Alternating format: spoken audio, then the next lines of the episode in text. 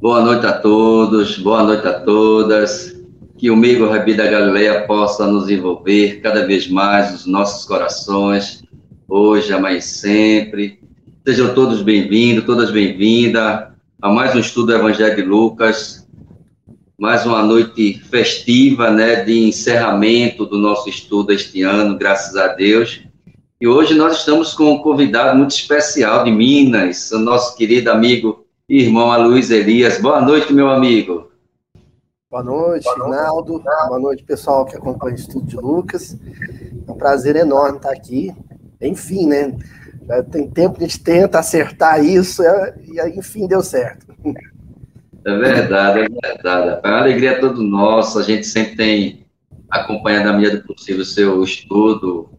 O Aloysio depois vai falar aí do canal que ele tem um estudo aí toda terça-feira. Está em recesso ou ainda está continuando o estudo? Não para, nunca parou. Ah, não, né? Diga lá o canal aí para o pessoal que quiser seguir você para o estudo aí do Evangelho. Sim, é, canal Miudinho. A gente teve que colocar um Uberaba, no começo era canal Miudinho, mas aí tem um grupo de pagode que chama Miudinho também. então, só escrever canal Miudinho Uberaba. Miudinho não é meu apelido. Miudinho é, é, a maneira de estudar né, o Evangelho. E se colocar meu nome também lá, Luiz Elias, acho que, que deve vir. Encontra, encontra. Deixa eu dar boa noite aqui a Ângela, que já se encontra aqui com a gente desde as 20 horas. Ângela Brandão, Silvinha Siqueira, boa noite a todos. Ah, vamos ver quem está mais por aqui. A Débora também, boa noite, Débora Sabrina, muita luz, muita paz. A Marlene também já se encontra aqui com a gente. Muita luz, muita paz. A Olga, boa noite, Olga. Que Jesus nos abençoe, querida. Vamos que vamos. É, boa noite também a Maria do Carmo, Antônio Carlos, boa noite, meu querido irmão, seja bem-vindo. Minha querida amiga irmã Fátima, minha prima, do NEP aqui da FEP, boa noite, Cris, Rinalda, Luiz e amigos, boa noite, querida. É de Recife, isso. E a Olga já botou aqui alguma coisa aqui. Já pensou se os médicos e outros profissionais de saúde não trabalhassem no sábado, no início da pandemia? O que seria dos infectologistas? É verdade, os desinfectados, né? É verdade, Olga.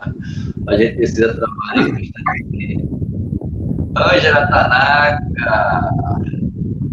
Boa noite, querida. Seja bem-vinda, viu? Que Jesus te abençoe, te ilumine. Gente, é uma alegria. É alegria estar no estudo do Honório de Abreu, esse irmão, esse benfeitor espiritual, tem nos ajudado, nos inspirado, nos apoiado tanto dentro desse trabalho voltado para o estudo do Evangelho. Tidinha, você está por aqui, querida, escondidinha quando ele via. Boa noite, querida. Muita, muita paz, muita luz, viu? E a gente fica muito feliz em poder, com muita humildade, auxiliar e ajudar.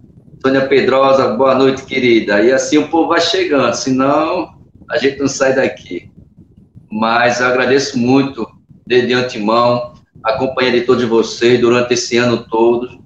A gente está encerrando né, mais um estudo do Evangelho de Lucas. E aí, no final, tem algumas novidades, né? Algumas, alguns eventos que o, o NEP Honório de Abreu irá apresentar no, no recurso ainda desse ano. E no próximo ano, tá certo? Quero dar um abraço à minha querida amiga e parceira Cris Mascarenha.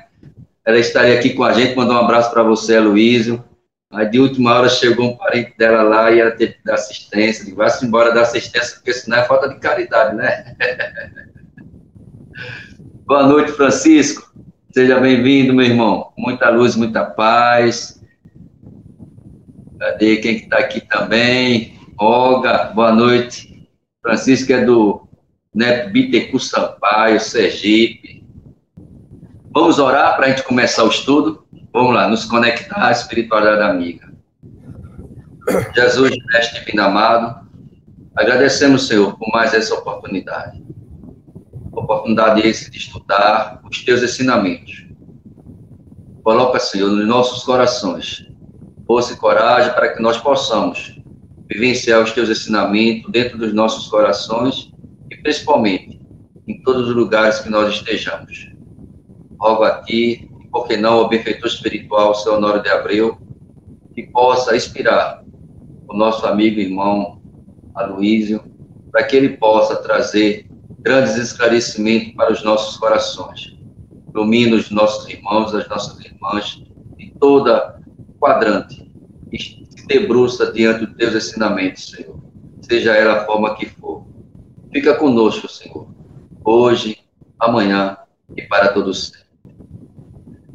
Boa noite, Nelson. Muita luz, muita paz. Gente, quem puder dar o joinha aí, é bom porque o YouTube ele reconhece que o programa foi bom, está sendo bom, vai ser bom, e isso ele repassa para outros afins.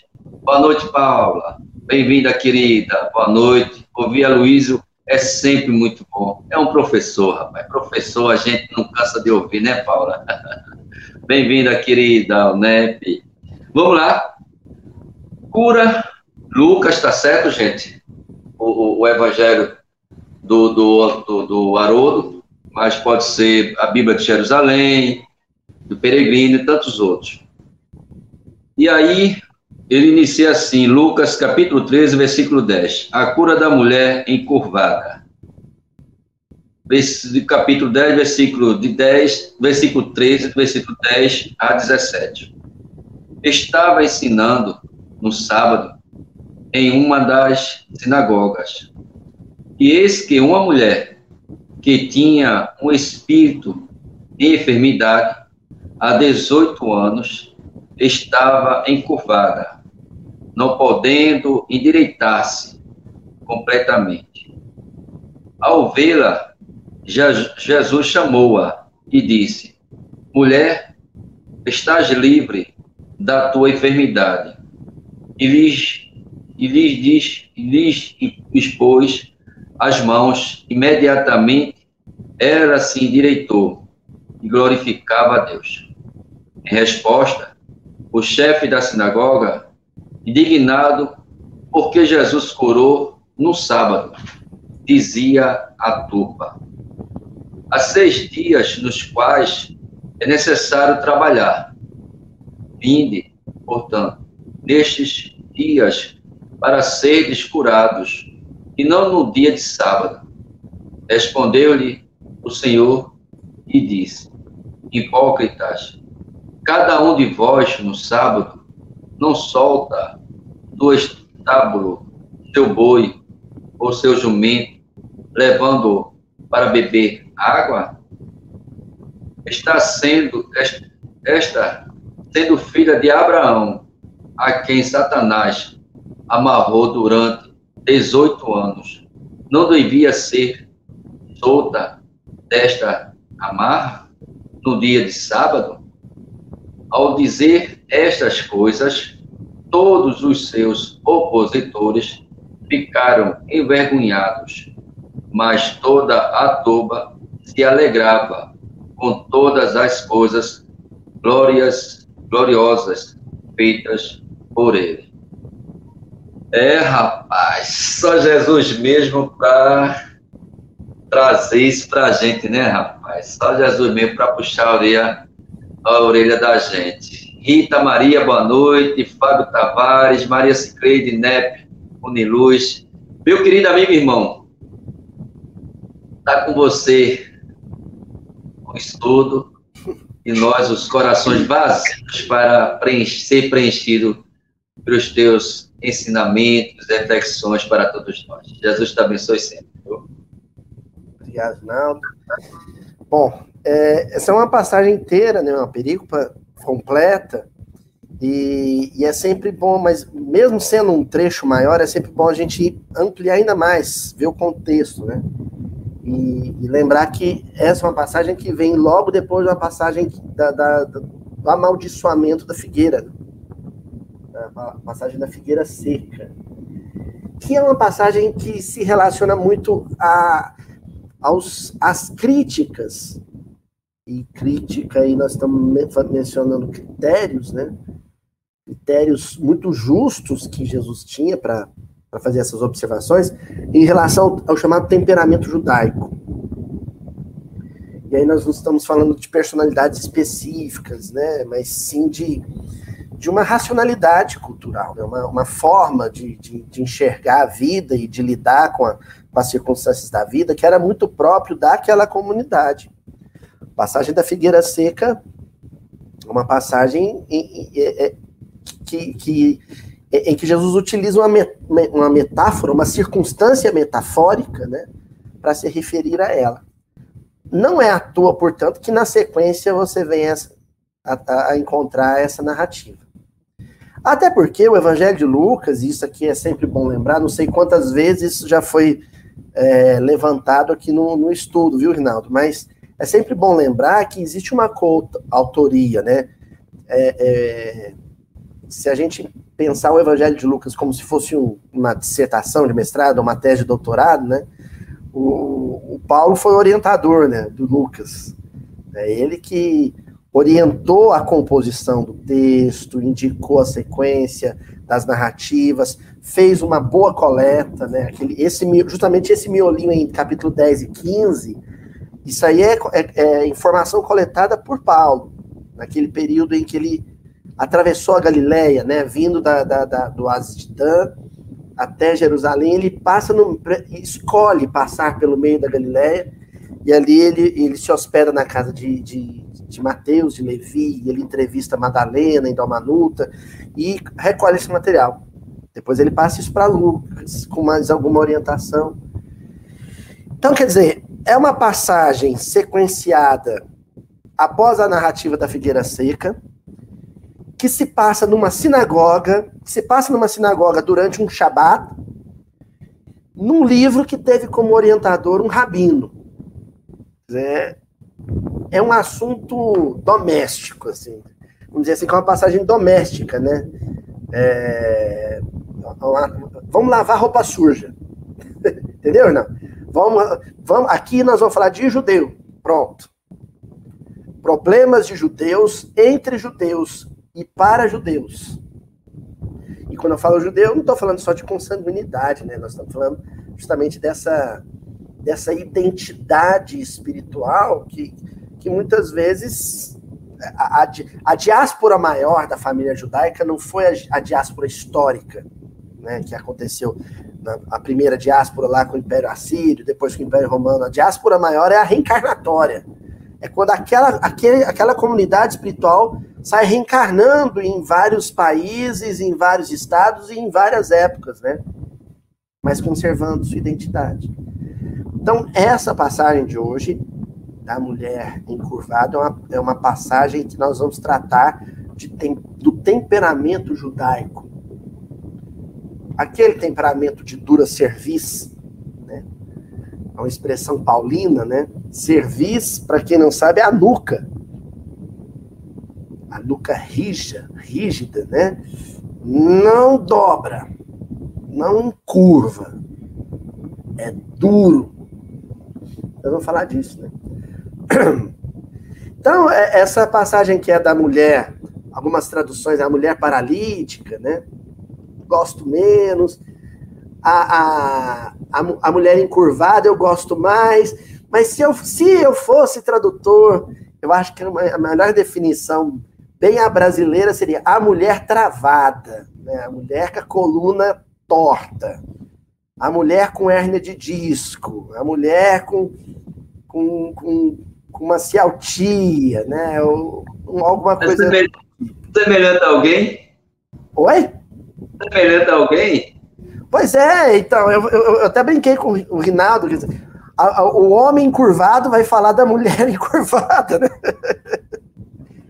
Então, eu não sei quantos ortopedistas vão estar aqui hoje acompanhando a distância ou depois o vídeo, né? E quantos pacientes ortopédicos, né, problemas musculoesqueléticos estarão aí. Mas somos muitos, somos legião, né? tá? A você que está aí com a coluna torta, com o nervo ciático gritando, que não consegue ficar reto, que levanta de manhã, principalmente de manhã, de manhã é triste. No frio, então, nossa senhora, Você que levanta todo torto, encurvado e vai aos pouquinhos endireitando, que não pode ficar muito tempo sentado, mas também não pode ficar muito tempo em pé. Se deitar também muito tempo também não dá certo, enfim, tem que ficar mudando de posição o tempo inteiro. Essa passagem é para você. Porque a mulher encurvada era um paciente músculo-esquelético, né? Problemas graves ali na, na, possivelmente na coluna lombar, né? Porque né, quando a gente fala de do encurvar, é na base, né? Ali entre L4 e S1, mais mais tá vendo como eu manjo, Rinaldo? é, então, aquela região da coluna lombar ali. Você, você, é... Olha, você, você parece que casou. Não é? Acho que tá, não, é, pensou, vamos chamar um ortopedista? Não, vamos chamar um paciente de, até porque de disco. Né? Eu não sabia que você tinha, tinha essas questões particulares no corpo, né? É, já fui operado, fiz um, tirei um pedaço de um disco já. Esse Foi ano, tinha, no meio do ano, eu estava com uma cirurgia marcada já. Aí, de última hora, eu conversei com o médico, falei, vamos tentar conviver com isso. E aí, eu, tô, eu tenho uma hérnia, né? A, a, o lugar onde eu operei herniou de novo. Eita! Herniou de novo, o mesmo disco, né? E aí agora, tenho... agora ia precisar de pino, placa, né? A chamada Já fez a segunda agora, no mesmo lugar. Fazer. Eu estava com a cirurgia marcada, com o dia marcado de cancelar a palestra. Aí, na véspera, eu falei, não vou operar. Vou conviver com ela. A primeira vez, eu não queria operar. Aí, numa conversa com a Ila, ela falou, Pedro, sai do barco, vai andar sobre as águas, né? Aí eu operei. Dessa vez o contrário, eu queria, não queria operar e não operei, né? Não operei para conviver com a hérnia.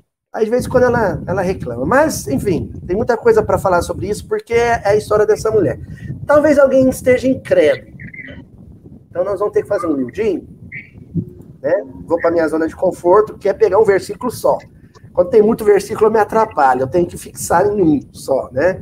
Então, no versículo 11, diz assim: Eis que uma mulher que tinha um espírito de enfermidade, esse espírito de enfermidade, né, do latim infirmus, né, é, que, é, que não é firme, né, basicamente é isso, né, a palavra em, em grego seria o asteneia, né, que é aquilo que não tem força, né, steneia forte, asteneia que não tem força, que é frágil, desmorona, né?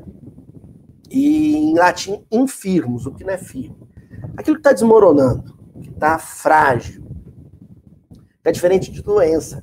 Eu percebi já isso em várias passagens. Sempre que palavra, aparece a palavra asteneia, é quando é, o, o, evangelista ou o copista, né, o adensador, tenta deixar claro que a doença era mais psíquica do que física que é o não ficar firme, não é o se abater. A, a dor física gera também um desmoronamento psicológico, entendeu, não? Uma fragilidade psicológica. Essa mulher, esse espírito de enfermidade é isso. Essa mulher estava 18 anos. Né, eu, eu, eu, me lembro que eu iniciei meu, meu drama ortopédico né, em 2016. Não, em 2014, me lembro, era um seminário, Brasil, Coração do Mundo, Pátria do Evangelho. Tem um, um, podcast que a gente fez assim no palco, eu, Haroldo, Gladstone. Ninguém sabe, mas eu tô com uma cinta ali, sustentando meu corpo, porque tive que tomar um monte de opioide, assim. Até depois tive que assistir de novo para ver se eu falei muita besteira, que eu tava meio chapado, né? De drogas, assim, anestésicas, né? E uma cinta para ajudar a segurar. Não é bom, viu, gente? O pessoal de casa tem que fortalecer a musculatura, não pode causar cinta. É porque naquele dia eu estava com muita dor e como eu tinha organizado o celeiro de redenção, eu tinha que estar no palco, né? Então, em 2014, olha, 2014 já, já vão para uns oito anos, né? Seis anos. Não, oito anos, isso mesmo. Oito anos. Essa mulher estava 18 e olha que, no meu caso, é oito anos com fisioterapia, oito anos com medicação, sofisticada, com acupuntura e, e, e pilates. Essa mulher estava 18 anos e não tinha, não existia nem, nem aspirina. Você imagina o que, que é o ciclo da dor, né? Se repetindo, o, a, a, o desmoronamento psicológico dessa mulher, 18 anos, porque ela estava encurvada, gente, é bom deixar claro, assim, pra quem, não para quem tem problema na coluna lombar, que sabe, né? Mas é bom deixar claro que o desmoronamento é, psicológico dessa mulher, porque ela sentia dor. Ela era encurvada porque sentia dor. Se ela tentava endireitar o corpo, ela sentia dor. Porque o disco ali, né, entre as vértebras, quando as vértebras comprimem o disco, se há ali um, um herniamento, o disco pinça um nervo, e o nervo mais comprido do corpo humano, que é o ciático, né? Que é ali na coluna lombar. Então, pega o nervo assim, ó, em cheio, em cheio. Então, essa mulher sentia muita dor há 18 Boa, anos, sem analgesia, né?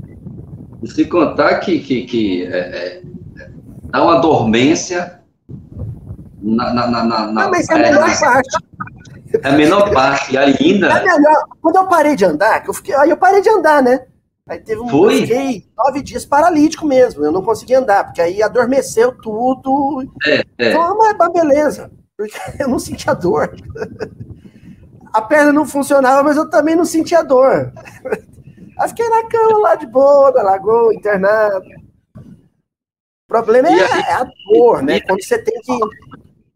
Você traz uma coisa interessante aí, porque se tratando, até porque o evangelista aqui não, ele não narra a idade, até porque a dor independe da idade. Independe Mas uma coisa que você traz aí, essa reflexão do tempo duradouro, a ausência do suplemento para o tratamento. Não existia tratamento para isso. E olha que hoje, hoje, hoje a gente está no século XXI, ainda tem essas dores. É Imagina, desprovida de tudo, né, Luiz? É, porque é diferente da dor aguda e a dor crônica, né? A dor aguda é aquela que vê aquela dorzona e depois ela uma cãibra, né? Agora a dor crônica não, é, é aquela dorzinha, um ano, dois anos, três anos, 18 anos. Quando você vê, passou 18 anos, você está naquele processo. Essa mulher que chega para Jesus. Bom, como a gente não está aqui para estudar ortopedia, nem fisioterapia, nem, né? A gente está aqui para estudar as razões psicológicas que fizeram essa mulher dobrar a coluna. Tem um, um, um dos médicos que, com, com quem eu, eu, tratei aqui, né? Ele, ele criou um, um espaço que ele chama de centro da dor crônica, né? Porque ele é multidisciplinar. Ali tem assistente social, tem psicólogo, tem fisioterapeuta, tem porque a pessoa que sofre de dor crônica por muitos anos, ela precisa de uma rede de profissionais que atuem, né? É, ajudando ali no processo. E tem a parte psicológica. O drama psicológico, ele tanto é em função da dor, como ele é prévio à dor. Você tem, sofre de transtorno pós-traumático, né? Depois você fica com trauma de hospital, você fica com trauma de anti-inflamatório, você fica com, com trauma do processo em si. Mas tem um processo ainda não doloroso que é prévio. Porque a dor é um sinal, ela avisa de um, de, de, de um de distúrbios, de descompensações de natureza é, psicoemocionais que são anteriores a isso. E a gente precisa saber sobre essa mulher que levou ela a ter uma coluna encurvada? O que falhava na psique dela, né? Que, que lacunas, que fissuras é, estavam ali, que trincas haviam na estrutura psíquica dela, que tiveram na, na, na, na coluna doente, né, na, apenas um processo de somatização, né? Aí o Rinaldo tá com aquela cara, tá, mas com um versículo dá para descobrir isso? Uhum. Totalmente. Você nunca vai saber os detalhes. Essa mulher, se era casada, se era solteira, que profissão que ela exercia, possivelmente dona de casa, por ser uma mulher judia, mas se era rica, se era pobre. A passagem não menciona isso. Não menciona.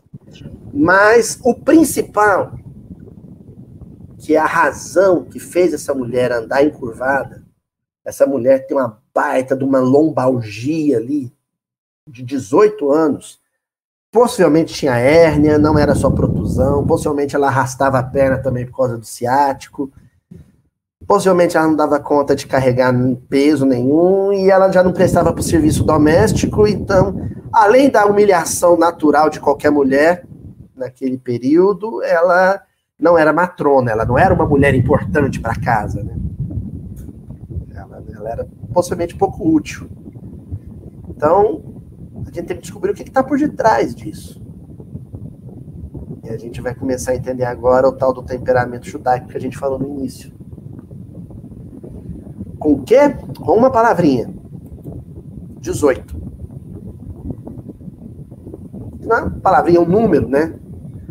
O número 18. Olha, sempre tiver número assim, versículo, onde a fumaça há fogo, né? Onde tem tem número, tem. Ah, a Paula tá falando que tem um microfone fazendo barulho. Será que é o meu? Pode ser o meu, né? Será que o meu ventilador tá incomodando? Acho que é o meu, viu, Paula? Porque o, o Renato tá com o microfone desligado. É, eu abri agora, né? Tá fazendo algum barulho aí que tá. Paula Moraes disse que sim. Mas vamos lá. Se não, se não tiver audível, vocês avisem. O 18 é o seguinte: é, parecer um número, sinal de alerta. Tem informação implícita ali.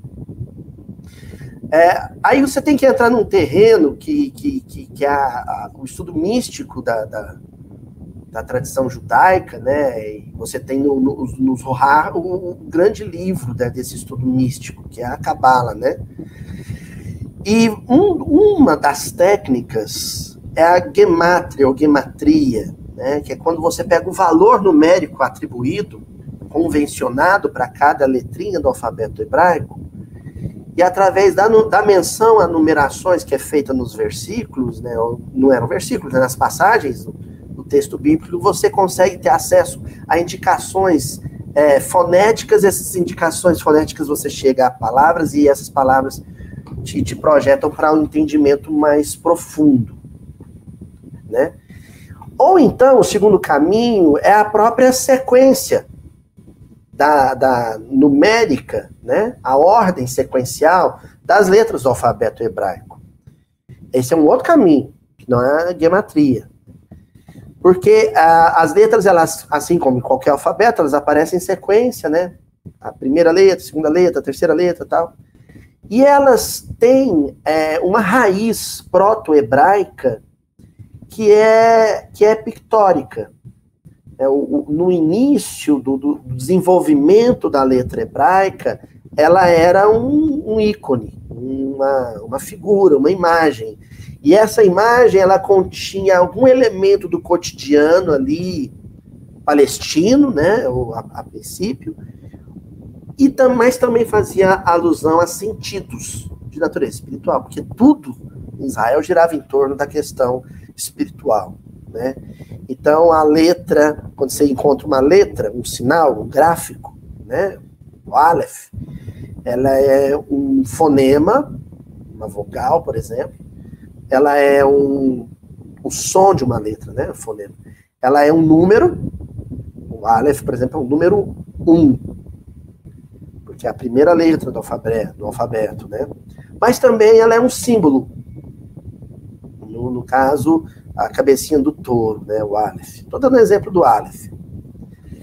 E um símbolo espiritual, que é o símbolo da força, né, da força espiritual, da força de liderança, né, o pai da casa, né, o chefe da casa, o pastor tal.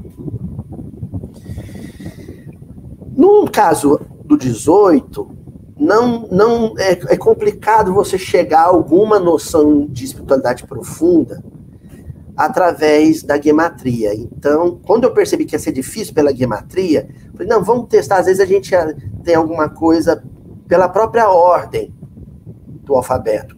E a 18ª letra, se você pegar o alfabeto, não, a 18ª letra é o tsid, né, o tsad, que é uma, assim, o, o proto-hebraico de Side é, é como se fosse um caminhozinho, uma trilha, uma estradazinha. E a primeira letra da palavra Tzedek, que é justiça, ou retidão. Né? É o justo, os justos, né? os retos. Porque aí você tem que pegar a ideia de justiça. Na ideia de justiça, a lei, a Torá é um caminho, uma estradazinha, né? E o justo é aquele que anda ali, entre as duas margens, no meio, no leito da estrada. Ou seja, o trilhar dele é sempre reto, no sentido de justo, contido, dentro dos limites impostos pela lei. Entendeu, Ronaldo? Agora, tem uma, uma estrutura no nosso corpo que tem esse mesmo esse mesmo desenho. A coluna. Hã? Então, o 18 é uma alusão à 18ª letra, Sat, que é o caminhozinho, a estrada, a retidão, que tem na nossa coluna a metáfora corpórea da justiça, da retidão. Ah, Luiz, então o versículo subliminarmente está dizendo que essa mulher era uma mulher muito reta, muito justa, muito correta com as coisas dela. Era uma mulher virtuosa. Pessoas muito justas, muito corretas, muito direitas, muito virtuosas, com caráter muito firme, são pessoas extremamente problemáticas no convívio. São pessoas difíceis.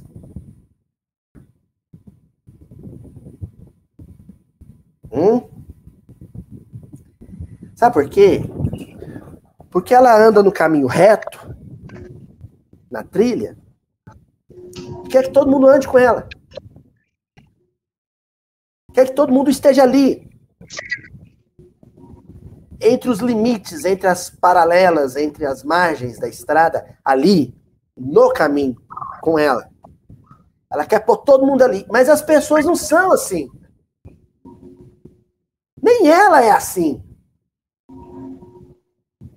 Então, o sofrimento, a aflição, a angústia.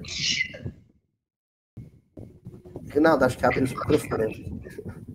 Não, eu estava eu tava, eu tava nesse raciocínio que você está nesse que você estava dizendo aí, porque realmente é uma carga tão intensa nessa, nessa condição de querer que todos sejam iguais a ela, que sobrecarrega, sem querer colocar o peso sobre ela, essa carga energética psicológica, que eu acredito que é o que essa mulher deve estar, tá, deve, deveria estar sofrendo, não pelo peso estrutural, porque realmente ele não fala aqui em peso, mas tra trazendo a, a, linha divisória que você está trazendo dessa volta. É um peso. Oi? Então, é, se torna um peso, um fardo psicológico. Perfeito. Perfeito. Então, é, é, é, é, um processo, assim, de, de informação, de mensagem sendo transmitida de maneira inarticulada, não verbal, perfeito. Porque o peso vai ferir, vai machucar justamente aquela estrutura do corpo que é encarregada pela, pelo corpo ficar reto. a coluna. E justamente aquela estrutura do corpo que tem uma que se parece com a ideia de estrada, de caminho. De 18, né, etc. Bom, dito isso, agora a gente já sabe que é essa mulher, a mulher encurvada, era aquelas pessoas certinhas, que quer, gosta de tudo certinho, que não suporta o erro, que não suporta o defeito, que não suporta o torto, que não suporta o feio, que não suporta o burro, que não suporta o desequilibrado, o obsidiado, que tem um mundo ideal na cabeça dela e esse ideal da cabeça dela é uma forma em que o mundo, as pessoas têm que se ajustar àquilo. Essa pessoa é insuportável é chata. Saca? Aí eu, eu, sei que eu tô numa berlinda danada aqui, né? então, a ideia é, é a seguinte: até 2017 eu era essa pessoa. Eu era exatamente essa pessoa. Como é que inicia o, o processo de encurvamento do homem? Quando pega um recém-casado, né, um Tá... Eu, ia te perguntar, eu ia te perguntar isso, mas fiquei com vergonha também que você é. cantou. Porque para você sentir tudo que ela está sentindo, tudo bem, é, é, é, o Elia deve ser bem exigente, igual ao profeta, né? Não mais. Aí que tá, não mais. Aí foi um tratamento de choque. Olha só o que, que aconteceu. Eu recém-casado, e, e eu e a Juliana, a gente não estava encontrando um lugar específico para morar aqui em Uberaba, que não, a gente queria alguma coisa que fosse perto do meu serviço, né? E do serviço dela. E eu sou professor na universidade, ela na ocasião foi trabalhar também na mesma universidade. E a gente foi morar num, num, num, num prédio lá, é, perto da universidade. Só que prédios perto de universidade, apartamentos perto da universidade, basicamente é ocupado por Pode falar, Rinaldo. Este nome, esta palavra. Eu acho que deve, deve ser estudante. Lógico que é. Agora, você imagina um professor, todo certinho, morando num prédio lotado de estudantes. Meu Deus do céu, todos os dias estava na tua porta. Esse professor tinha hora de é, queria a hora certa para dormir e hora certa para acordar. Estudante não tem hora. Esse professor queria a hora certa da refeição, estudante não tem. Duas horas da manhã você sentia aquele cheiro de alho, era moleque fritando, fritando bife, né? né? Assistindo televisão, jogando videogame. E eu era o síndico do prédio. Ai! Eu era o síndico do prédio. E era aquela coisa, e o menino entrava com o cachorro no elevador, e o cachorro fazia cocô no elevador, aí a, o outro morador vinha reclamar com o síndico. Lá ia o síndico dá bronca no menino. Eu era odiado, profundamente odiado, né? Olha, pra, acho que a melhor maneira de ilustrar a mulher encurvada, né, a questão do caminho, é a vaga na garagem. Porque a vaga na garagem é exatamente o, o, o, SEDEC, né? O, a retidão. São duas paralelas. O carro, para alguém com o meu temperamento naquela ocasião, tinha que estar exatamente milimetricamente ajustado entre essas duas paralelas. Não é assim? Porque é assim, se está ali, tem que ser assim. Mas não, carro do estudante tinha um pneu em cima de uma faixa, o outro pneu em cima da outra faixa. E quando eu passava para ir para o meu carro, milimetricamente ajustado ali, e via aquele carro sutilmente torto à, à direita, aquilo causava um sofrimento profundo. E tudo isso enquanto eu escrevia livro com Haroldo, eu fazia palestra, eu organizava miudinho. Porque as coisas independem, né? Isso aqui que eu tô fazendo é mais cérebro do que coração. A verdade é essa. Você decorou a gematria, você faz miudinho com o olho fechado. Depende. Você está você tá ali comentando o evangelho e sua vida é uma bagunça. Ah, e a gente começa aqui a desconstruir os mitos, né? A vida, a vida do orador é o caos. O cara tá doente, tá, né? E aquilo foi me adoecendo, adoecendo, desencadeou uma hérnia de disco, essa hérnia de disco se agravou. Depois da cirurgia, eu virei do avesso. Porque Primeiro, primeiro que eu não queria operar. Eu não queria operar por causa de uma coisa chamada anestesia geral. E aí eu, eu me dei conta que eu também não queria fazer ressonância magnética pelo mesmo motivo que eu não queria fazer anestesia geral, que era o mesmo motivo pelo qual eu não gostava, ainda não gosto, de andar de avião. O justo, o reto, é um controlador por natureza, Reinaldo. E quem gosta de controlar não gosta de perder o controle. Quando você entra num avião, você está totalmente sem o controle. Num carro não é assim. Se eu mandar encosta aqui, eu assumo o volante no lugar do motorista. Se ele desmaiar, eu assumo o volante. No avião, não. Você está totalmente à mercê do controle de outro. Isso causa um, uma angústia tremenda. Quando você vai fazer a ressonância magnética, aí você entra num túnel daquele, eles te dão um negócio assim para que é um, um, botãozinho que você aperta para chamar, né? Uma campainha. Só que de repente você cai a ficha que você, ele vem se quiser, ele me tira daqui se ele quiser. eu só posso berrar. se fosse um botãozinho que eu apertava e saía de dentro do túnel, era outra história, mas não é o caso. Eu podia to ficar tocando aquela campainha e ficar lá por isso eu não gostava da ressonância magnética e por isso eu não gostava da ideia da cirurgia. Anestesia geral, anestesiou, vira seu corpo de cá, vira de lá, e você não está nem vendo. Quem está no controle é o médico.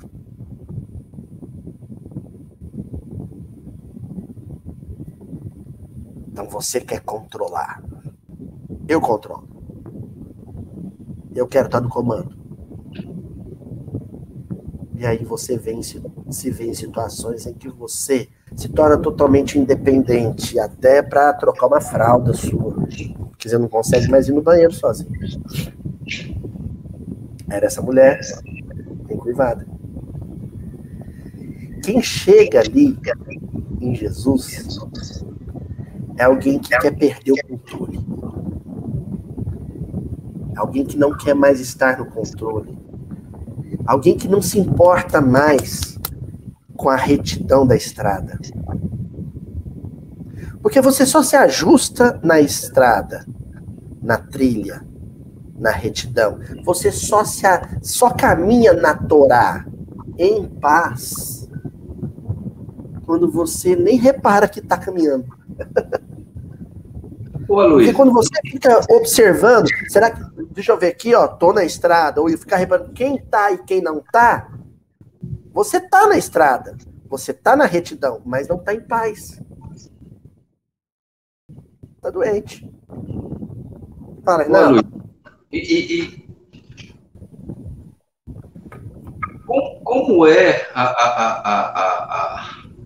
Eu quero que você traz uma linha de pensamento muito interessante eu fico imaginando, pensando o seguinte: como fica psicológico dessa criatura, dessa pessoa? Como fica o psicológico, como ficou o psicológico seu mediante essas situações adversas, porque você vivia em uma situação totalmente dentro, do, dentro dos seus controles.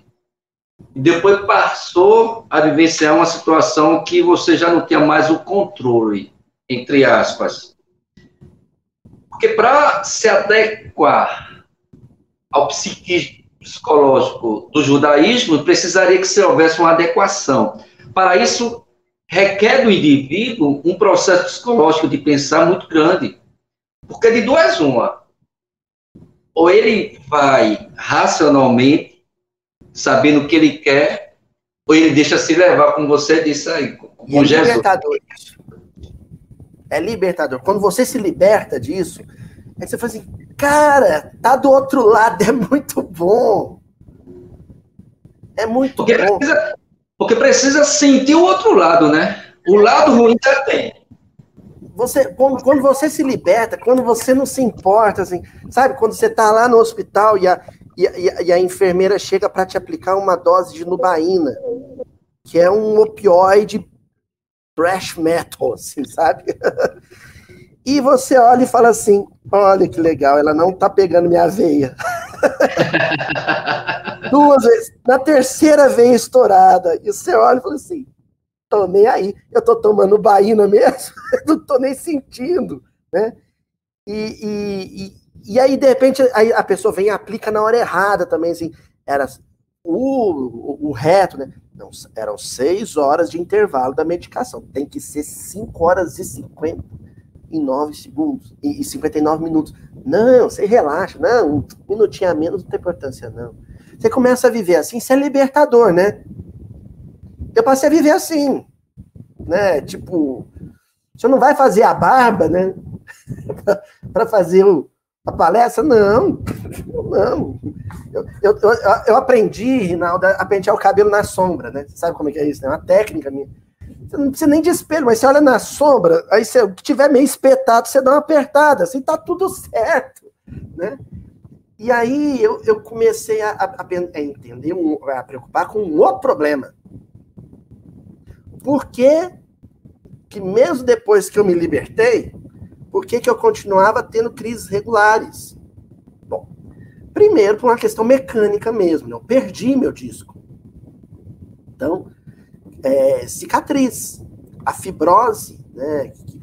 Você fica com cicatrizes internas, né? a coluna mexida. Tá? Não vai ser a mesma coisa. Eu não vou mais ser o goleirão que eu fui já no futebol de salão. Não tem mais como.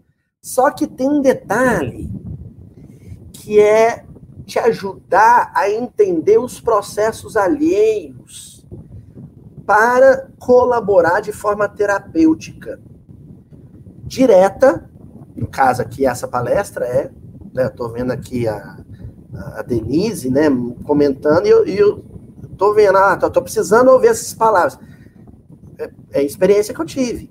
E por outro lado, de forma indireta, que é através da prece. Vou contar um caso que vai ajudar a entender. Essa semana, né, o Rinaldo sabe disso, eu falei para ele, ó, não vai dar para fazer uma, uma hora e quinze disso, não, embora eu ache que vai dar uma hora e meia, mas é porque eu tô meio ruim da coluna. Essa semana eu fui pegar meu menino no colo, ele já cavalão de quatro anos, né? Deu aquele choque. Aí, lá vem ela. Aí eu já sei que é 15 dias. Aí eu já, já relaxo. Ah, tá tudo certo. Né? E eu ia pro meu Pilates. No dia seguinte, falei, vou pro Pilates, vai ser uma fisioterapia, não vai ser Pilates, né? Mas tá tudo certo também.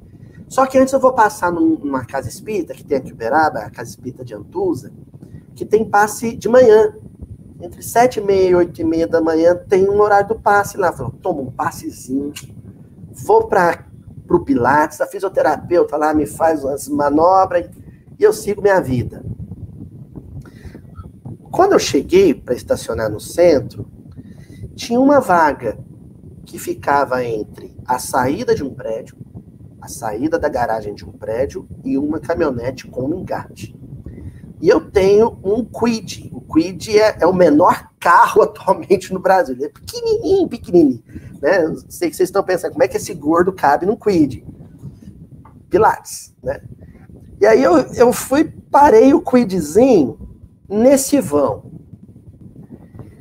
Mas aí eu olhei o engate e eu falei assim, essa, pessoa vai dar a com esse caminhonete e vai machucar meu quid. Eu vou chegar um pouquinho para trás. Cheguei um pouquinho para trás. Desci do carro, fui tomar o passe. Aí estava falando sobre a realeza de Jesus, o comentário do Evangelho sobre a realeza de Jesus. E falando de Jesus como o príncipe da paz, o rei da paz. Eu prestei atenção, tomei o passe. Na hora que eu estava indo embora, de longe, que eu percebi uma coisa, que naquela de dar uma rezinha pititinha, é a pititinha mesmo, viu, gente? Para sair do engate da caminhonete, o bumbum do meu quid entrou um pouquinho na faixa pontilhada que protegia a garagem do prédio. Notem bem, todo mundo sabe disso, que quando alguém vai pontilhar uma faixa para isolar uma, uma garagem de prédio, não faz em cima da garagem, faz com uma sobrazinha, não é? De modo que, mesmo o bumbum no meu quid estando em cima da faixa, dava para entrar e sair da garagem normalmente. Mas eu fui chegando perto do meu carro e um senhor foi saindo do prédio. parou o carro, olhou para mim falou assim: O senhor está vindo do centro espírita? Eu falei: Sim, senhor. Assim, pois é, né? Vai buscar o caminho de Deus, mas não conhece o caminho dos homens. Eu falei: Pois não? Aí ele: O senhor está vendo que o senhor parou com o seu carro em cima da faixa que determina o limite de estacionamento? Aí veio o primeiro impulso de falar assim, ô Mané, você tá saindo com o carro, normalmente eu não tô te atrapalhando. Essa faixa tá sinalizando ali, mas eu não parei na porta da garagem. Aí eu lembrei, Rinaldo, que por um acaso eu estava saindo do centro espírita onde eu escutei uma palestra sobre o rei da paz, o príncipe da paz. Puxei o ar, fiz aquela, aquela cara de de Os Bons Espíritas, capítulo 17 do Evangelho segundo o Espiritismo, diz: Senhor, me desculpa, Senhor, me perdoa, eu estava desatento. Eita, mas aí quem ficou bravo mesmo?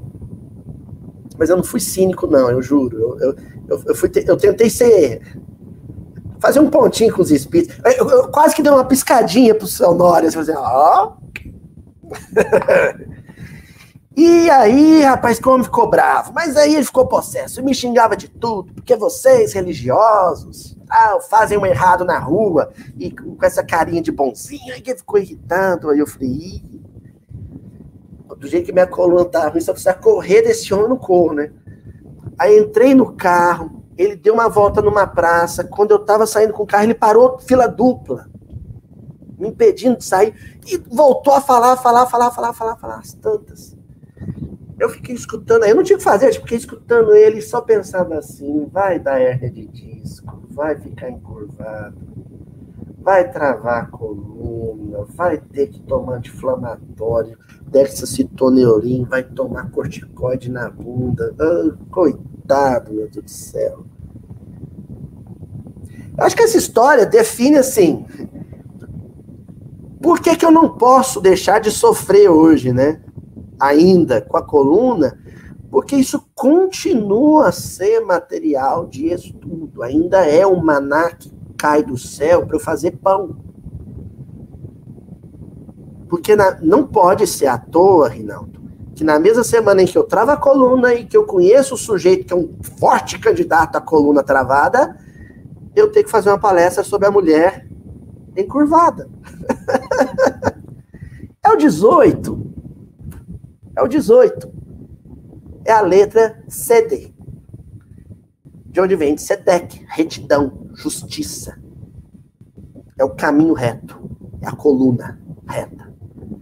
O problema é que toda forma de rigor, toda forma de dureza na retidão te adoece. E não ajuda ninguém a coluna, ela tem que ser mais aquele estilo bambu, sabe? Ela não quebra, mas ela é composta de vértebras e discos gelatinosos, justamente para ela poder ser flexível e mais forte. Flexível mais forte. Ela tem ali a musculatura para vertebral, os músculos pequenininhos, de quatro, 2 centímetros. Mas ela é flexível, ela se dobra. Quem fica assim, ó, com a personalidade de dura cerviz, tem esse temperamento judaico, que é justamente o temperamento do Paulo, homem rígido, que é um coautor do livro de Lucas. Então, essa passagem não está aí à toa. Como é que fecha a passagem, para a gente encerrar aqui, né? Como é que fecha a passagem? Com homens rígidos, duros, candidatos a ficar com a coluna travada, cobrando de Jesus. Você está curando no sábado. É, ai, acho que Jesus fazia de bobo, assim, porque o, o sujeito que faz de bobo, ele irrita o, o, o rigoroso, né? Aí Jesus assim, ah, é? Nem, nem reparei que era sábado. Nem notei. ah, não, a gente já faz tanta coisa no sábado mesmo, né? Se o seu animalzinho cair no buraco lá, você vai ter que tirar, porque senão você leva um baita de um prejuízo. Faz de conta que eu acabei de tirar um animalzinho do buraco. Ou seja, a história do homem não, não foi feito para o sábado, mas é o sábado que foi feito para o homem. É Jesus dizer: não seja quadrado, rígido. Não tenha a coluna travada, não tenha o espírito travado.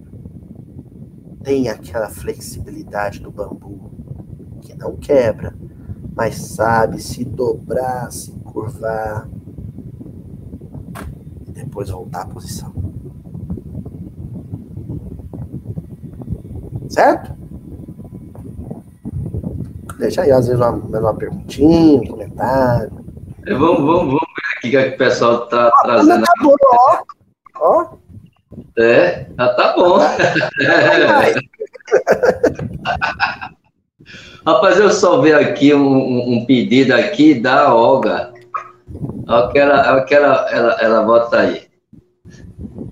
Luísio, deixa uma dica de como trabalhar o miudinho sozinha em casa. Eita desafio, olha. Como assim? Estudar sozinho, miudinho, nem pensar. Nem pensar, né? Não estuda miudinho sozinho, não. Eu não. O pessoal confunde por causa do formato do programa, né? Do canal. É, o Mildinho vai fazer agora 12 anos. O, o, o Mildinho aqui em Beraba, né? Vai fazer 12 Sim. anos de canal só de 2016 para cá. Antes não tinha esse formato, era volta de uma mesa, todo mundo batendo papo. Aí ficou com esse formato monologal, né? Eu falando, mas porque eu, eu não tinha microfone para todo mundo. Se eu pudesse pôr um lapela em cada um, não, seria, não teria esse formato. Não estuda Mildinho sozinho. Mildinho é assim, ó.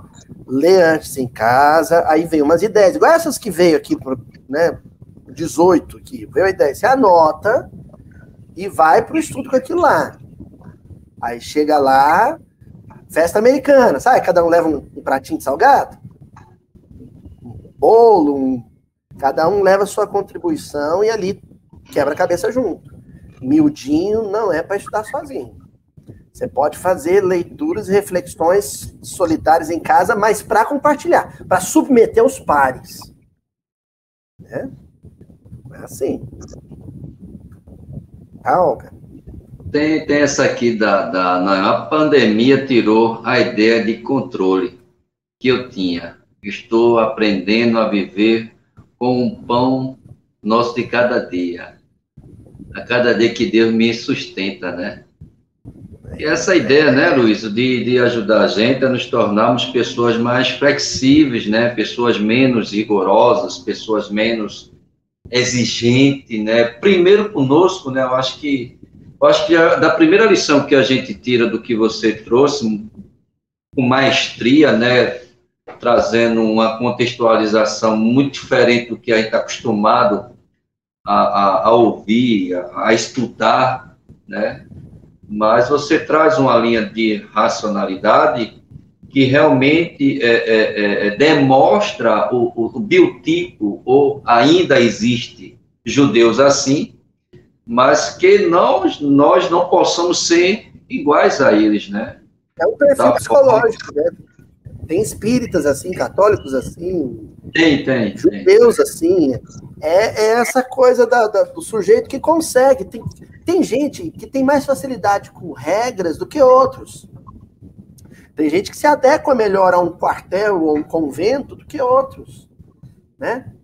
Agora, quando a gente fala de, de, de vida, a gente não pode esquecer da lei maior, que é a lei do amor. Ela, ela esmaga todas as outras, ela suplanta todas as outras. É a lei do amor. E a lei do amor é a lei do, da flexibilidade, do entendimento, da compreensão. É, às vezes a, a, Ju, minha esposa, ela, a gente vai editar um miudinho, né? A gente tem um, um, um, uma, uma meta publicar o episódio toda terça-feira às 8 horas da noite. É, é, o que a gente quer, mas nem sempre dá. a gente, às vezes ela fala para mim, ela teve que ir com o Francisco no médico, ou só vai ter vai atrasar hoje. Eu falei assim, não tem importância não. Os espíritos têm uma compreensão com a gente que a gente não tem com os nossos semelhantes. Lá, eu ponho um recado lá, atrasa um pouquinho, não tem importância não. É. Isso, isso que você traz é importante, né? E, e, e demonstra o quanto a gente está sujeito às vicissitudes do dia a dia, né, Aloysio? Porque a gente não precisa ser rigoroso e você traz uma questão muito interessante. Os espíritos não são rigorosos. Eles simplesmente. O Sonório não era, viu? Tem, tem essa coisa do Sonório. Quer dizer, o Sonório é um gerente de banco que andava Isso. de terno e gravata no, por causa da. numa época em que gerente de branco tinha que andar de terno e gravata, né? É verdade. Mas é, não sei se você, você chegou a conhecer o Sonoro ou não. Não, pessoalmente não, só sinto espiritualmente, mas fisicamente. Gente, aqui em Beraba a gente teve menos oportunidade de encontrar com o Sonoro do que o pessoal em, em Belo Horizonte que estava lá todo dia, né? Uhum. É, na época não tinha internet, então Cofeng, Cometrim, esses encontros que tinha no interior de Minas, somente depois que ele, que ele virou presidente da União, ele ia mais para o interior, né? Sonoro viajava pouco. Mas tem um, um caso interessante que a, uma vez a, a, a Sheila Passo, amiga minha de Belo Horizonte, que conviveu muito com Sonoro, ela me contou, falou, Luiz, no final de ano teve uma confraternização do estudo da terça-feira, né? Do, do estudo que tinha terça-feira à noite. O Mildinho sai terça-feira às 8 horas por causa desse estudo. E era uma confraternização de final de ano e tinha uma, uma moça que tinha começado a ir há pouco tempo. Ela não, não tinha algumas, algumas malícias, assim, algumas coisas que eram próprias de, de quem ia para casa espírita. Né? Por exemplo, não levar álcool. Você não leva álcool para uma confraternização. Ela levou um vidro de amarula. Sabe, amarula, licor, né? Com a frutinha africana, deixa os elefantes bêbados. Ela levou um vidro de amarula, tadinha. E, e, o senhor Honório sempre ficava no salão depois que acabava o estudo, o pessoal em volta fazendo pergunta tal, né? Tipo, e a turma foi pro refeitório já para os comes, né? Comes e bebes. E aí, tal, e todo mundo comendo, e essa moça oferecendo um copinho de plástico, licor de amarula para todo mundo. E o povo faz, faz. Coluna reta, né? Fazendo cara feia. Como é que pode essa desequilibrada servindo bebida alcoólica aqui dentro do centro espírita? Na, aí a Sheila disse que nas rodinhas assim, as pessoas comentam, na hora que o seu Honório chegar aqui no refeitório e ver. Aí chega o seu Honório. E a moça, tão inocente, pega, põe uma marolinha no copinho. Seu Honório, o senhor aceita? Ô, oh, minha filha, aceito sim. Hum, que delícia.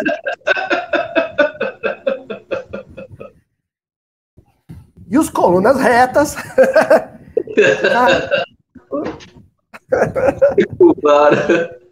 é, é, o que está perguntando, o que nos deixa incubado? É exigência. Não, né? É claro, não é para. Eu não estou fazendo apologia. Bebam a marula no centro. Os médios já faz besteira de cara limpa, de fogo. Então, não é Mas... isso. É, mas a situação excepcional, é, a, a situação de, de exceção exige da gente um jogo de cintura, uma inteligência emocional, uma flexibilidade para não ferir o outro, para não magoar. Possivelmente aquela menina, depois com o estudo, ela por si só ia entender que, que não era apropriado, mas ela ia entender sozinha e, e, ia se lembrar do que o seu Honório fez com gratidão. Falou, nossa, que. Ela ia procurar, seu Honório, seu Honório, aquela vez o senhor bebeu a marula, onde é que eu tava com a cabeça? E ele ia rir junto com ela. Falei, não, minha filha, fez mal, não. Né, em Araxá, tem, a história da Dona Chiquinha que contava isso aqui em Araxá, perto de Uberaba, aqui, né? A cidade da minha esposa. E o Chico, sempre que ele ia Araxá, ele chegava na rodoviária e às vezes a dona Chiquinha, a, a dona Silvia Barça não ia buscar ele na rodoviária, ele ficava lá fazendo uma, uma hora, esperando elas buscarem ele na rodoviária. E tinha um boteco, aqueles pé sujo mesmo, sabe? E o Chico, ele, foram achar o Chico nesse boteco, sujeito, cada um com a talagada de cachaça desse E o Chico lá no fundo do boteco, num papo com esses bêbados e tomando um café. E aí a dona Chiquinha falou: Mas Chico, você num bar. e o Chico falou: Mas minha filha, quando a gente entra no bar, ele tem que virar um lar. Eu nunca ouvi falar do Chico com operando hernia de disco, gente. Ele tinha muita coisa, muita doença, mas. É. Ó, e se Diga. alguém está pensando que eu estou falando isso para o sujeito que tem com dor na lombar, que está com problema na coluna, achar que eu estou me referindo a essas pessoas, tá certíssimo. É isso, é isso mesmo. Seja Mas... flexível, né? Você vai, se você for, for, internado com hernia de disco e começar a maltratar as enfermeiras, a, achar ruim com a moça que não levou a, o jantar na hora certa, pode saber que você não está ali à toa, não.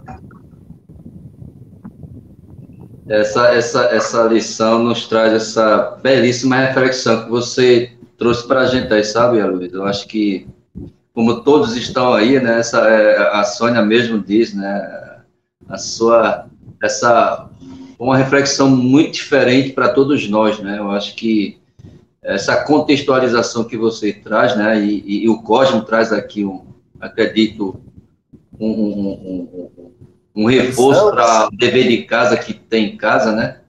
É, o pão nosso, convenções, né? A gente está cheio de convenções dentro das casas espíritas, infelizmente, nos movimentos espíritas, né? E para nós é uma. É, é, quando, ele, quando ele termina aqui nesse versículo 17, ao dizer essas coisas, todos os seus opositores ficaram envergonhados, envergonhados. É o que acontece com a gente quando a gente é exigente e a gente aprende com o simples, né? Como você trouxe aí. Quando a gente aprende com o simples, parece que a gente é feito esse cidadão, no que você tentou, de alguma forma, não descaracterizar o, o seu equívoco, mas trazendo uma doçura, uma pacificação no diálogo, eles, ele, a, a vergonha dele se tornou uma ira, né? E aí ele perde, ele, ele se permite a essa, essas situações adversas como todos nós, a gente perde a oportunidade de aprender, né, com, com o simples, com o belo, né? E, quando você traz essas narrativas, essas reflexões, que para mim, uma grande valia, isso me ajuda a mais não ser muito é, rigoroso, né? A gente, a gente aprende a ser assim. É, a minha mulher diz, rapaz, tu não liga para nada. Eu digo, vou ligar para quê, minha filha? Não, tem, não, não vamos. Eu pago, eu pago um preço de ouro para manter a minha paz, minha harmonia, meu equilíbrio. E por que vamos desarmonizar, desequilibrar? O que a gente pode fazer, vai fazendo. Com fé em Deus. E... Eu tinha uma coisa assim. Ah, isso é ranço de, de experiências, né? Monásticas, com certeza, né? Uma coisa de, da nudez, né? Depois que eu fiz meus 13, 14 anos, minha mãe não me via nu mais. Mas era coisa assim, se ela chegasse no quarto, eu tava de toalha, eu, mãe, eu estou de toalha. Quando eu, eu internei em 2017, é, eu tive que fazer lavagem intestinal. Porque eu fiquei mais de sete dias assim, sem evacuar e passando muito mal. E aí aquele procedimento, né? Você vira de lado e, vão aplicar uma, uma bisnaga de, de, de, de glicerina via anal para as fezes saírem de você. Quer dizer, a situação assim, é o máximo da exposição, assim. Você, você não fica só nu, você fica nu com a bunda de fora, né? Assim. E aí chegou o enfermeiro para fazer o procedimento. De cara, eu já pensei, assim, ainda bem que é homem, né? Menos mal, o constrangimento vai ser menor. Renato, eu, eu juro, é feio jurar, mas eu, eu juro pelo. Tudo que é mais sagrado, assim, que eu vou te contar, é verdade. Na hora que eu perguntei, vamos, vamos quebrar, vamos, vamos né? Vamos criar um clima de intimidade aqui, pelo menos o nome do enfermeiro tem que saber, né? Eu perguntei, qual é o seu nome? Ele, ele olhou para mim assim, meu nome é Jesus. Aí eu, eu fui olhar no, no crachá, né? Esse cara tá pensando, né? Jesus. O nome dele era Jesus. Eu, eu queria ficar pelado perto da minha mãe. Tava ali pelado, Jesus, fazendo uma lavagem intestinal. É o máximo da perda de controle, assim. Ali acabou o pudor, toda aquela convenção, aquela regra, aquele rigor, né? Morreu ali.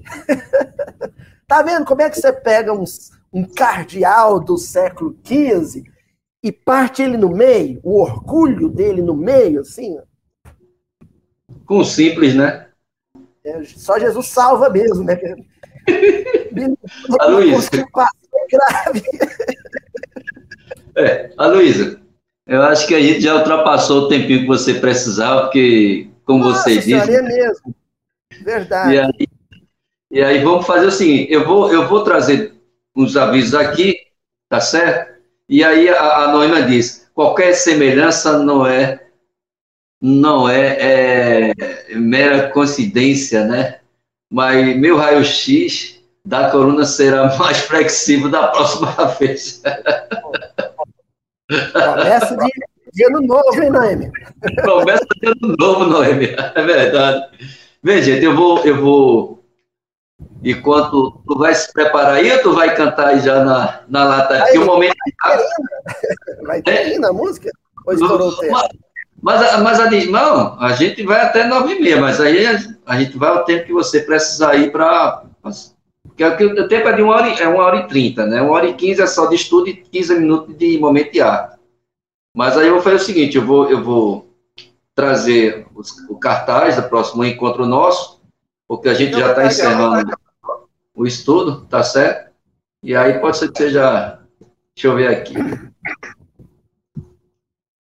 Bem, pessoal, a gente encerra o, estudo do Evangelho de Lucas hoje, tá certo? Voltando, propriamente dito, o estudo em março, mas nós teremos agora, no dia 24 de dezembro, sábado, próximo sábado, das 18 horas às 20 horas, duas horas de encontros fabulosos muitos participantes, companheiros e companheiras do movimento espírita, falando sobre um pouco da família, do ambiente em que Jesus conviveu, a família nazarena. E aí a gente vai ter no final, né, a nossa Cacá Rezende no momento de arte. Estão todos e todas convidados. A gente vai estar divulgando nas nossas redes sociais, né, pelo de Abreu, Evangelho de Lucas também no, no Instagram, tá certo? E a gente quer dizer também que no dia. Deixa eu só trazer para cá. No dia 7 de, de janeiro, nós teremos o segundo encontro interreligioso do NEP Honório de Abreu, onde a gente vai trazer vários companheiros de diversas religiões com a, com a temática A Paz Comece em Mim. A gente já fez o primeiro esse ano e o próximo ano será o segundo. No último sábado, dia 28 de janeiro, nós teremos um seminário. O, Noro de, o NEPA Noro de Abril vai trazer um seminário com Saulo Souza, com o tema é, sumário do Evangelho. Né? Muito bom o trabalho que ele fez, a gente convidou para que ele pudesse trazer para a gente, e ele vai trazer esse evento. E em fevereiro, o NEP Honório de Abril está fazendo três anos, onde a gente vai trazer o Elis Caldas, que vai trazer sobre um livro que ele lançou sobre Deus.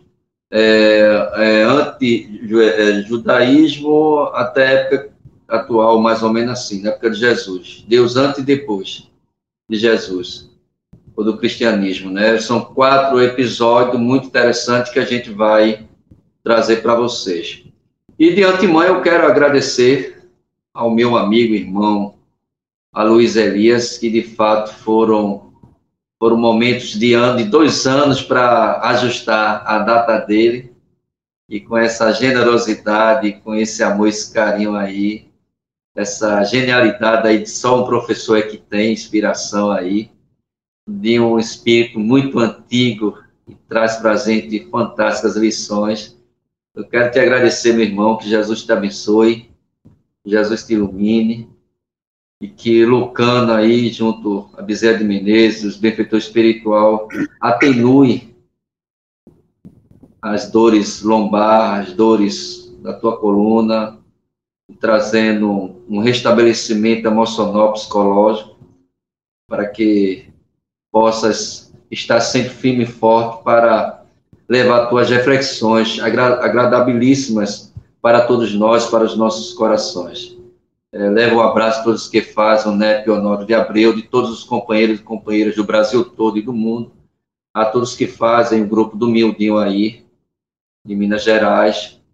E eu quero agradecer aos irmãos e às irmãs que estão sempre conosco durante o ano todo, participando, aprendendo, os que estão chegando. E Joanice aí que passou um tempo aí, um dia sempre estava nos nossos estudos, nossas reflexões, e graças a Deus superando aí alguma dificuldade, a Rosa Freitas, Fátima Soares, enfim, muita gente boa. Agradecer minha querida amiga, parceira Cris Mascarenha, que faz esse, esse estudo comigo com muita galardia, com muito amor, com muito carinho. E Jesus abençoe a ela cada vez mais. E, meu amigo, deixa você aí os agradecimentos. E o momento de arte, ou você faz duas, ou você já faz aquela já para encerramento mesmo. Você está com você agora. Pois é, é, é, isso é a prova de que a gente não, não tem controle de nada, né? Estava programado o Luiz Barcelos, né, meu? meu parceiro, meu amigo. Mas por causa do horário, ele é músico profissional, né? Aí ficou difícil dele participar. Na última hora. E aí eu, eu não achava um, assim, alguém que. Eu não, não sou tão cara de pau assim, para falar assim, em cima da hora. Oh! É, na, na falta de coisa melhor, eu vou cantar. Se fosse nos tempos em que eu era perfeccionista, rigoroso demais, eu não ia cantar, não. Mas, como agora eu tô numa fase mais. Ah. Aí eu vou, vou fazer uma música de Natal, então, pra gente pra entrar no clima de Natal. Com toda, com toda a responsabilidade, a gente usa o jargão de Zeca Pagodinho. Deixa a vida me levar. Deixa a vida me levar, né? Ou é quem, quem manda mesmo é Deus e a gente vai para onde ele quer, então. É verdade, meu amigo. É, é, só cantar, ele. Vamos cantar, né? Ó, vou cantar uma música do James Marota, que é mineiro aqui, amigo nosso também, né? Que se chama Noite Igual.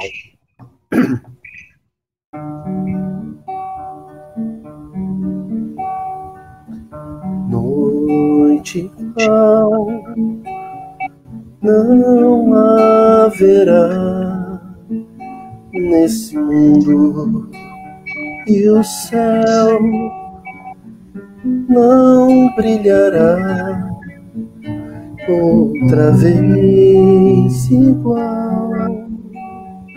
Dia de festa.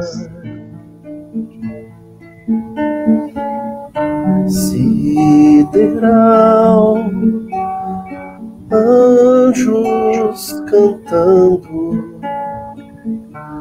É Natal, nasceu o Cristo, o Mestre irmão, para mostrar que no coração lugar para todo irmão, sem cor, sem raça, sem distinção, te damos graças ó mestre irmão, por nascer entre nós a cada dia que vem junto com o sol, trazendo a paz e a esperança de ter outra noite